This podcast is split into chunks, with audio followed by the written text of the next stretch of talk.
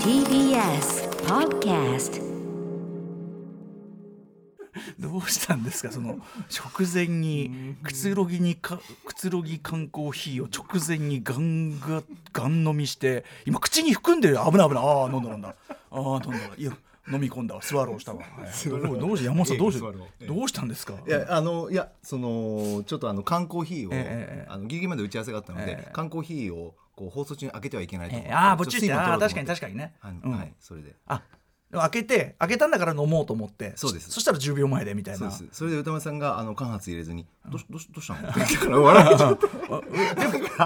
でもねあの吹いたところで素朴な疑問と思って吹いたところでアクリルもありますからねあそうですよねええああプシューってやっても大丈夫ですあそれ缶コーヒー出しちゃったええ大丈夫そういうそういう思いっきりプーってやっていただい大人として気をつけまえすえはいはいすいませんということであのこのアクリル板を挟んでということがお分かりの通り今日はスタジオに私来ているわけなんです歌ね丸さんと TBS アナウンサー山本ですはい、あ、そうでございます。あよろしのくお願いしますーあれなんですよ。1月1日以来、金曜日はええ、スタジオ来てなかった、ずっとリモートが続いてたんでえええ。なんですよ。だから、おげん、お元気ですかっていうか、まあ、お毎週ね、一応お話はしてますけど。一ヶ月半ぶりということになりますね直接会うとやっぱり、ええ直接会ってもやっぱなんていうんですかね、ええ影がさしてますよね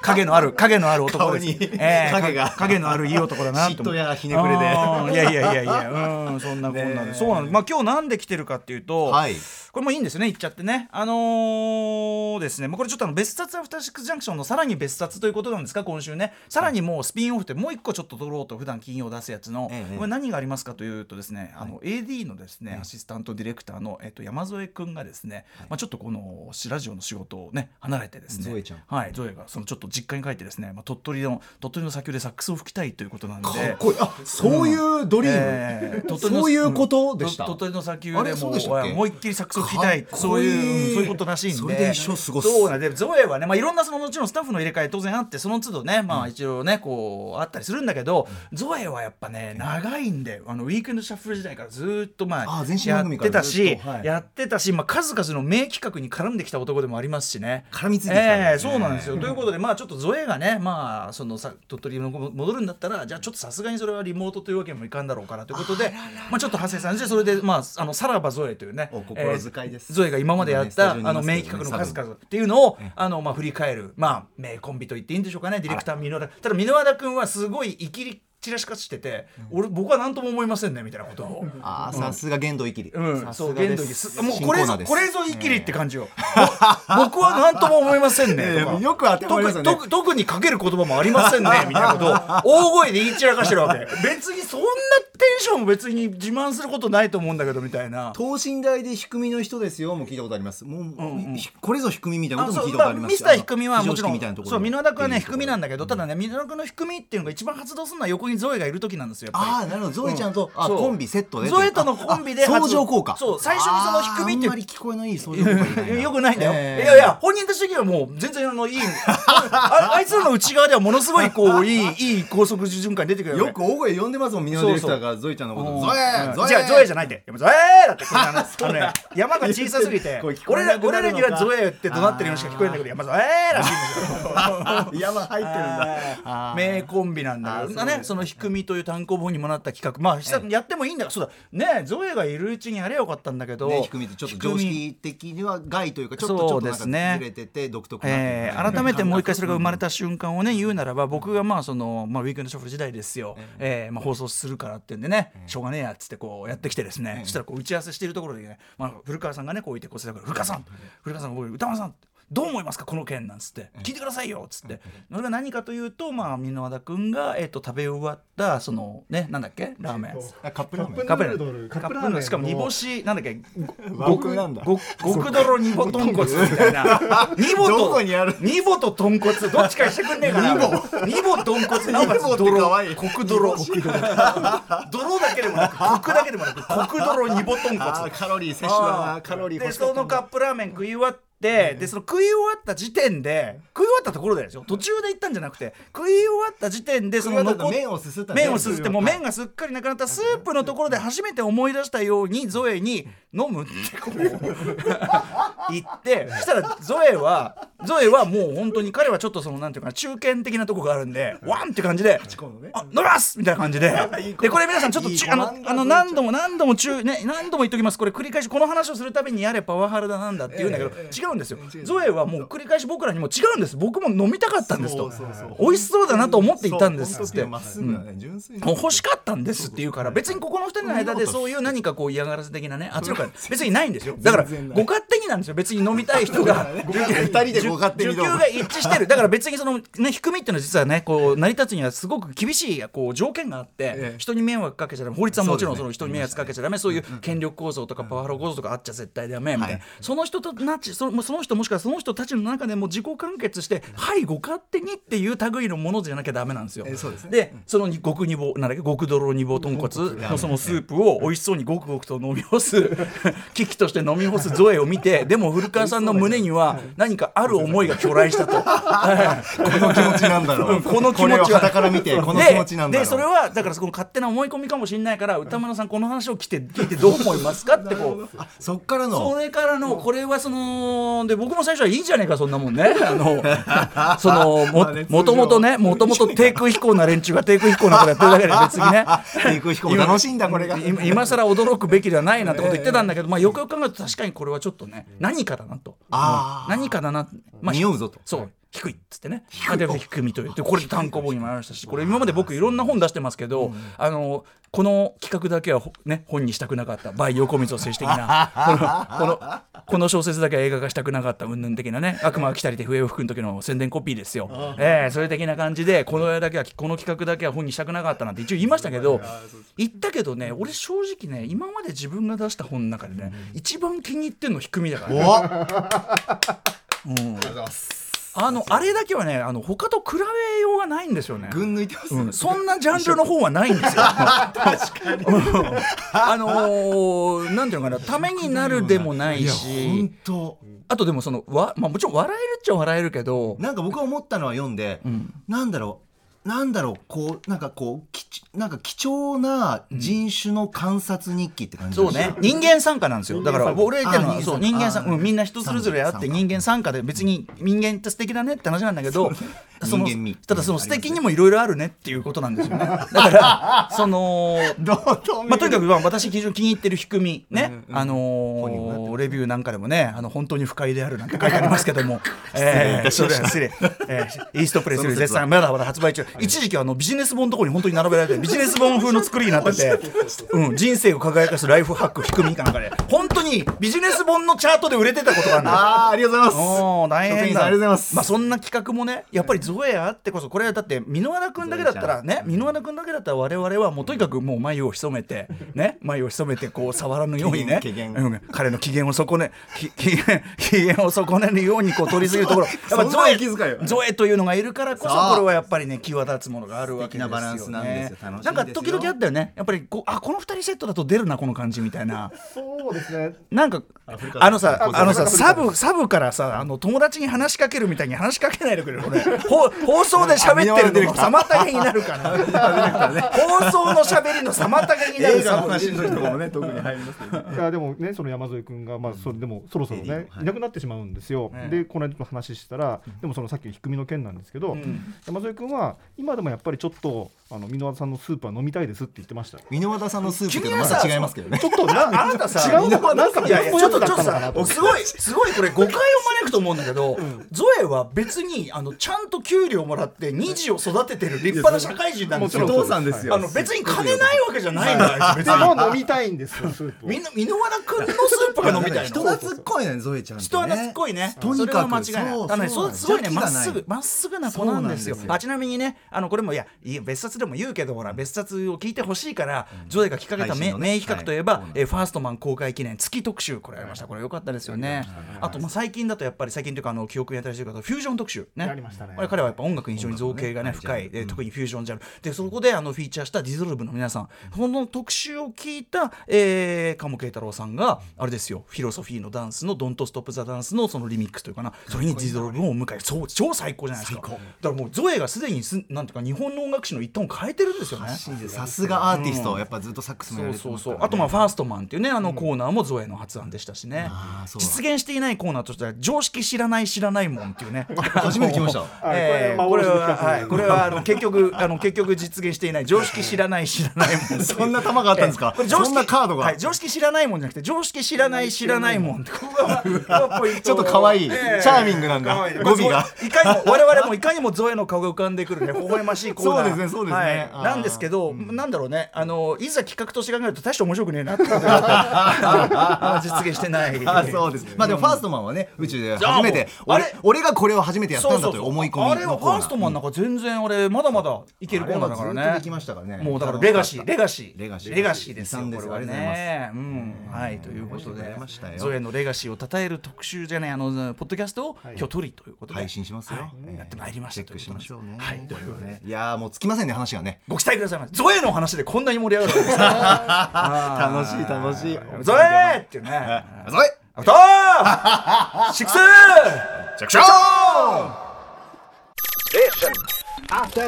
着手2月19日金曜日時刻は6時11分です時計が曲がっちゃった、えーラジオでお聞きの方もラジコでお聞きの方もこんばんは TBS ラジオキーステーションにお送りしているカルチャーキュレーションプログラム「アフターシックスジャンクション」通称アトロクですパーソナリティはラップグループライムスターの歌丸本日は TBS ラジオ第6スタジオにゾエ送別のために、エリえーーのまはあ、い送別たってもねあのこのご時世ですからそんなねやいなやになるわけじゃないですけどね、まあ、あのポッドキャストを取りにやってまいりました、はいありがとうございますそして本日のパートナーははい TBS アナウンサーの山本貴明ですそういうわけで皆さん、えーとまあ、別冊アフターシックスジャンクション、それとは別にですね、あの9時から公開されるやつ、これはですね、あの二度と行けないあの店で、ね、あの月曜日の企画、鈴木恭一さんがね、おうですね越しいただいて、誰しもあるんじゃないかそんなそう店がなんといでうす、うんで、それの中のあの紹介しきれなかったメールとか、あとまあメンバー、あのスタッフそれぞれとか、あるいは僕もね、まだ出してないネタ、僕はちょっとしおーちょっとしんみりするようなね、あこそうですここでまだ話してないネタ出したりしましたからね、あー嬉しいですねええまだ10個ぐらいあるから、全然いけないですけどね、あこれ結構ありますねええへーそんなこんなで、えええーと各曜日パートナーにもね、はいはい聞いてこうなんつって聞いてたんですただ昨日のやっぱうないさんのですねまあとにかく取りつむ取りつく島もなさ、うん、ナイスみたいなね、うんちょっとうないアナウンサーもうほんと毎週毎週週を追うごとに歌丸さんの前えでえ自由すぎるのかな あのー甘えすぎてるいなやいやいやいいいいとと思うんですいやそれも本当にいやうれ懐きすぎてる嬉しいことなんですよ嬉しいことなんです昨日もあの特集のね入試面白入試問題特集でね途中ね、知らねえっつってねいやほんと知らねえってびいっうくらこいうん知らねえっつってね知らないっすええ知らないっす知らないっすうんどうですどうですかねどうですかね知らないっすとか言っていやちょちょちょちょちょちょ慌てて俺がねあの皆さん聞けば分かると思う慌てて俺が取り出してるんだけどあのー冷静に考えて冷静に考えて逆だこからんなこんな会話投げ会話を投げたやつのなんで俺がこんな取り出さなきゃいけないのメインパーソナリティに生放送中にアナウンサーが言う言葉ってんではない ですよ。知らないっすいやいや、ありえないと思ういやそこがいいんですいやそよういいとこなんですけどねそこがうなさんというまあ身内側からも言わせてもらいますうな本当にもう世界で唯一じゃないですかそんなうなぎさんあんなのは知らないなんつってさあとなんかさその受験する中学生ってみたいな受験する中学生となんか勝負するとか言ってましたもんなんかね中学生だからそれ小学生だからねって受験する中学生中学受験だから小学生だよ厳密にはっつって、うん、本当に野放しとはこのことみたえーいなの。なんかね論破されるかなんか言ってましたよずっとね、うんままたあしまかあそものプラスいろんな顔面してるんですよね歌丸さん前えで、えあちそうょっとでねす音声のみならずそうなんです最近ちょっと眠そうな顔っていうのが入りましたから そうですまあでもねあのうなやさんうなやさんねその、はいなぜそういうこうなんていうの二度といけないあの店で的な思い出がないかといえば、えはいこれはやっぱ結局面白かったよ、そのミーミーちゃんというそのずっと幼少時からこうね鼻の下に置いてこうやってまあぬいぐるみいわゆるあのライナスの毛布とかいろいろ言うんですよね要するに安心するこう幼少時からの安心するブランケットそういうそうそうブランケットとかそういう布系が多いみたいですけどね、安心する何かみたいなものがあってでミーミーちゃんその彼女彼女彼女はスペイン旅行スペイン旅行にまず持ってっている時点で何をか言わんかなんだけど海外旅行にうんええすごいでニワニワなんだけど、まあ、スペインでなくちゃってでそのミーミーちゃんとの別れがあるからもうその後はもう思い出なんてものはなんつってあなるほどねっていうのがあってねでまた新企画できちゃったからね、ええまあ、スタンドバイミーミーちゃんっていうねスタンドバイミーミーちゃんという新企画できました、まあ、みんなそれぞれにとってのラインナスの毛布を送ってくれというねこれいずれあのコーナーコーナーは今結構渋滞してるから、まあ、特集とかでやってもいいしねという話はしてるんですよ。あーいいですねいいですねねで、えっとぜひ今日はですね山え本え高明さんのミーミーちゃんじゃなくて、まあ、ミーちゃんでもいいんだけど、ええっと二度と行けないあの店で話もしあればぜひ、えはいあありますありますもうこの会話を歌丸さんたちとの会話を聞いた時にパッと思い浮かんだものがありまして、はいはいとにかくあの時期としては僕その店行ったのが小学あえー幼稚園か小学校1年生とか2年生物心つく前なんですけど、えええあの愛知県の実家の近くの焼肉屋さんがあったんですうんよ、うんはいはいこれが私にとってのもういけない店、うんあの僕が小学校高学年ぐらいでもう、はいあの亡くなっちゃったんですけど、うんとにかくそこの店で出会ったもの、うんそれが人生初めてのうんホルモンだったんですよ、ああはいはいこのホルモンを初めて食べた時の衝撃へーこの店の味これ忘れられないそれはそのホルモンいろんなミノとかあるけどそういう、あとえっとなんだっけこえこコプちゃん,、うんうんうんうんコプちゃんだったかな、うんうんあしあ島町か島島町あるねうんうん、なんかあの噛めば噛むほど、うんうんあのずーっと噛んでいられる、ええしま島町でしたっけ島町ある島町かな、ええ子供としてはやっぱりそのそれまでは焼肉屋は行ったことあったけどみたいなことなのカルビだのなんだの食べてたけどみたいなそうですね普ん通の肉は食べてたんですけど、ホルモンはもう幼心にそのビジュアル、はいなんかこう内臓っぽまあい、確なかんにかちょっと、うんななんだろう、うんうんなんかこう人のなんか肉の切り身みたいうな、んうんうんザザみたいな、でちょっともうええぐみがあるねやっぱねこ怖いなーって思ってたんですよ、しかもこう白い皿に盛られてなんかこうなんだろうなすごい赤茶色の甘かれのうんうんからのタレが確かたっにぷりかかって辛い辛てくもあるからそうだでベトーっとそのタレに使ってる様、あのテカリとかツヤとかええもええちょっと異様に見えてて、うんうんうんそりゃそうだあーって思ってたんだけど、でもただその焼肉店実家の近くなんで、すごい常連で、んあのうちあの親戚とか家族でよく行ってて、えええお店の人も仲良くて、はいでそんな頃にもうふらふらふらふら歩いてるわけですよ、その常連さんお客さんたくさんいるから、でわーってみんなに可愛がってもらってて自分が、その時によくあるパターンですけどあのーおっちゃんが、んあのその ホルモン見た僕のリアクション見てわーって「うわはーいよく食べれうえね」ってうんうんうん「おい高木食べてみろ一回」つって「食べてみろほら焼いたから食べてみろ」って言ってパクって口に入れられたんですよ。えええええで食べたら、はいもうなんだこの感触とうんうんうんうんこの食感、そして噛めば噛むほど出てるこのうまみこの甘辛のタレ、こんなにうまいのかと聞いてないよと、はいはいはいこのビジュアルでこのうまみみたいなこれが衝撃だったんですよ。あの大人の食べ物でこんなに美味しいものがあるんだって、大人って外見とかじゃなくてもう本当に味に気づいて美味しいもの食べてんだな外見じゃないんだなるほどっていう発見をもう衝撃的すぎて美味しそうって全然思ってなかったんではいはいはいだからもうねその時にねもう衝撃であこれは肉のガムなんだって思った んですよ子供心にもうガムなんだガムだ美味しいガムうん噛めば噛むほど肉のガムバージョンなんだと思ってあガムの肉みたいな、それ以来もう大人にもうガムちょうだいガムちょうだいって肉ガムちょうだい肉ガムちょうだいって言って自分のネーミングで呼んでたそうへそれで命名してうん焼肉店行ったらもうそればっかり食べてたえへえガムガムちょうだいって言う とあまあでも大人たちもああそれや前噛めばあ噛むだほどけどもうこれもばっか食べてたとああそうずーっと食べてました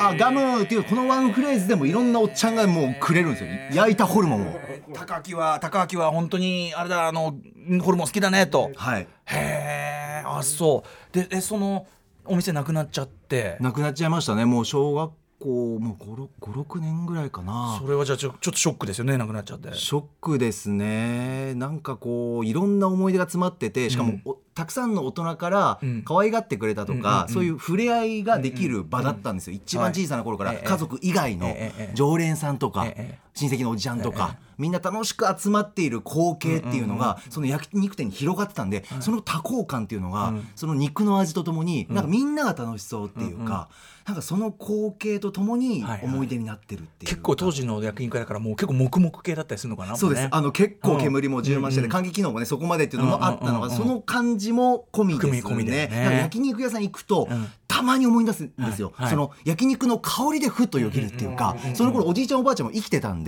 あの父方の、なんでねなんかそう香り、焼肉の香りイコール小さな頃の大記憶ごと人たちの大人たちが幸せな集まりみたいな、なんでそう蘇ってくるホルモンの味もそうですなるほどねえちなみにじゃあそのその後にですよいろんなお店でホルモンあるじゃないですか、はい今だったら名店とされるようなとこもあるけど、はいそういうのトライとかもしてみたんですかあトライはもうその頃からホルモン好きになっていろんなホルモン食べましたけどうんうんけどやっぱり勝てないっていうあそうだよかね勝てないんですよあの時の小さな頃の何もよく分かってない状態で食べた時のホルモンの噛んだ時の旨味が他の店じゃ出て こないこのまたそ出てこないのよ食っていうかこう口に入れている状態、その食感とかをめぐるこのこだわりこだわりれやっぱそのホルモンからのた高き覚醒っていうかホルモンってすごいんですよやっぱりタレタレからタレのインパクトからの噛めば噛むほど肉の味がちょっとずつ減ってくんだけど、すみませんね、こう夕方に唾液の感じと、唾液と混ざって 噛めば噛むほど、より違う旨味っていうか、自分で噛む美味しさみたいな、ご飯を噛むと甘いみたいな、ええあの感じ、うんあの幸せな味、うんあれがね、